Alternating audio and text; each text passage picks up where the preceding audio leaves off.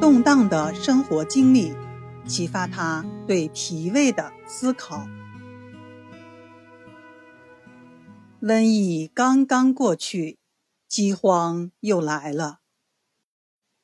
原因是山东、河南等地大旱，庄稼基本没有收成，老百姓没有了吃的，就开始到处逃荒。这次旱灾严重到大金国的皇帝都宣布了，要采取放弃骑马。把御膳房的伙食标准降低等措施，以示节约，可见多么严重。李东垣走在街上，望着满目疮痍的街道，心中一片凄凉。很多人都饿死了，很多房子都空了，能走动的人都逃荒去了。他感到了一种从未有过的。迷茫，他正经历着一种精神上的煎熬。对父母的爱是孝，但那是一种基于个人感情的爱。但是这个世界上还有一种对众生的大爱。一个人只有当他对父母的小爱转化为对众生的大爱时，他才能够。成为一个伟大的医生，这是一个痛苦的过程。李东垣要用很长的时间来完成这个过程。李东垣回到住处，拿出自己的钱，然后买到了贵得出奇的米，熬成米粥，在街上施舍，救了很多人。饥荒过后，李东垣发现有很多人的身体出现了一些奇怪的病症，比如少气懒言、四肢无力、稍一活动就疲乏的不得了，还有的感觉身体恶寒发热等等。对于这种身体发热，如果按照一般的外感疾病来治疗，没有任何的效果。就是从这个时候开始，李东垣开始思考人的脾胃受到损伤后对健康的影响。饥荒过后，兵乱又开始了。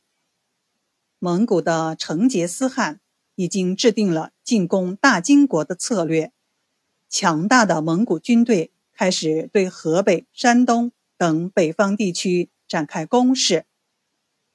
此时已经是烽烟四起，警报频传，人们四处逃亡。李东垣也彻底融入了老百姓，体会到了他们的悲惨生活。从这个时期开始，他变成了一个和普通百姓一样的逃亡者。好多人都逃到了汴梁。李东垣也逃到了汴梁。在这个时候，李东垣正式开始行医了。随后，我们会讲几则李东垣治病的故事。大家都觉得汴梁是首都，大金国的皇帝在这里，这里应该是最安全的。可事实上全错了。这里即将遭受空前的劫难。公元一二三二年，蒙古大军挥师南下，直取汴梁，结束大金国命运的战争开始了。蒙古铁骑首先消灭了几路前来救驾的金朝大军，汴梁成了一座孤城。在进行了惨烈的攻城后，双方伤亡都很大。于是蒙古军队采取了围城的方法，将汴梁百姓和几十万金军围得水泄不通。汴梁城成了一座饥饿之城，连野菜、都成了奢侈之品。围城从三月开始，一直到四月初七，暂时议和。然后又从七月围起，一直到第二年的正月。正月初一，金哀宗出逃。正月下旬，守将崔立弃城投降。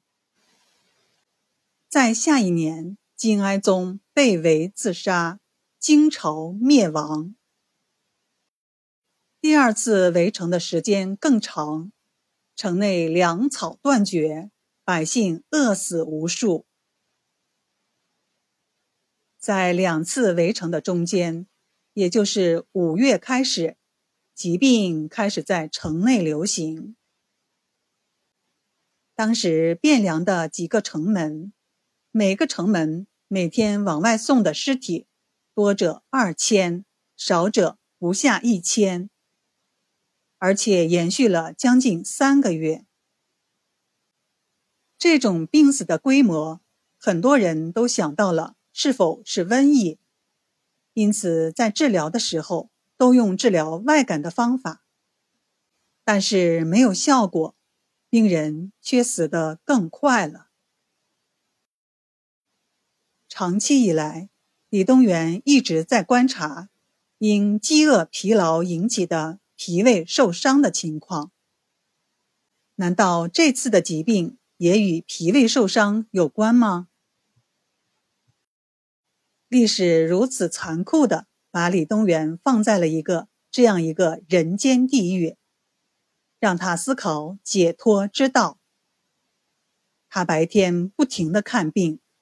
晚上不停的做记录，然后分析，再改进思路，白天再重新开方。终于，有的患者开始有了起色，没有像其他人那样很快的死去。李东垣明白了，这绝对不是外感病，这是内伤病。必须放弃外感病的错误治疗方法，以治疗内伤病的思路来治病。中医说的内伤是指，因为饮食不当、劳倦、情志等原因引起的脏腑和气血的失调，是与外感传染病相对的疾病。李东垣总结了大量的。外感病与内伤病在诊断依据上的不同，比如，外感病的患者怕冷时，穿上厚的衣服也还是冷得发抖；可是内伤病患者的怕冷，披上衣服马上就会缓解。再比如，外感病时，患者手背的热度也会很高。可是内伤病的患者，只有手心的温度高，手背的温度并不高，等等。其内容之丰富颇为可观，其中许多内容至今在中医诊断中还在应用。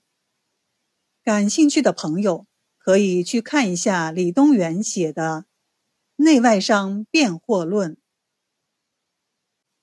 从李东垣开始，中医学的内伤病学体系得到了质的飞跃。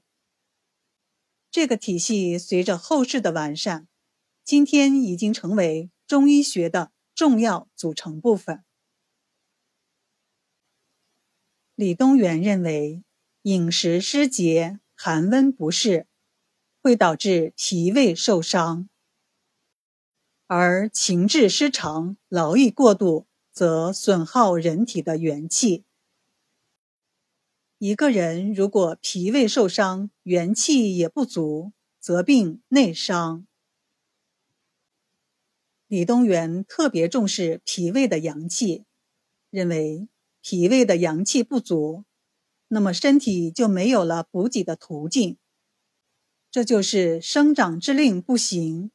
无阳以护其荣卫，从而导致一个人怕寒冷，身体出现忽寒忽热的症状，同时也会出现四肢无力、慵懒、气短等症状。治疗这种病症，要用甘温之药补其中气，生其阳气；用甘寒之药泻其火。为此，他创立了补中益气汤、羌活胜湿汤、清暑益气汤、生阳益胃汤等诸多名方。其中最著名的是补中益气汤。现在各个药店卖的是丸药，叫补中益气丸。在这个阶段，李东垣没有写书，他要面临大量的患者，进行工作强度很大的临床工作。十六年以后，他将这些经验总结了出来，写出了《内外伤辨惑论》。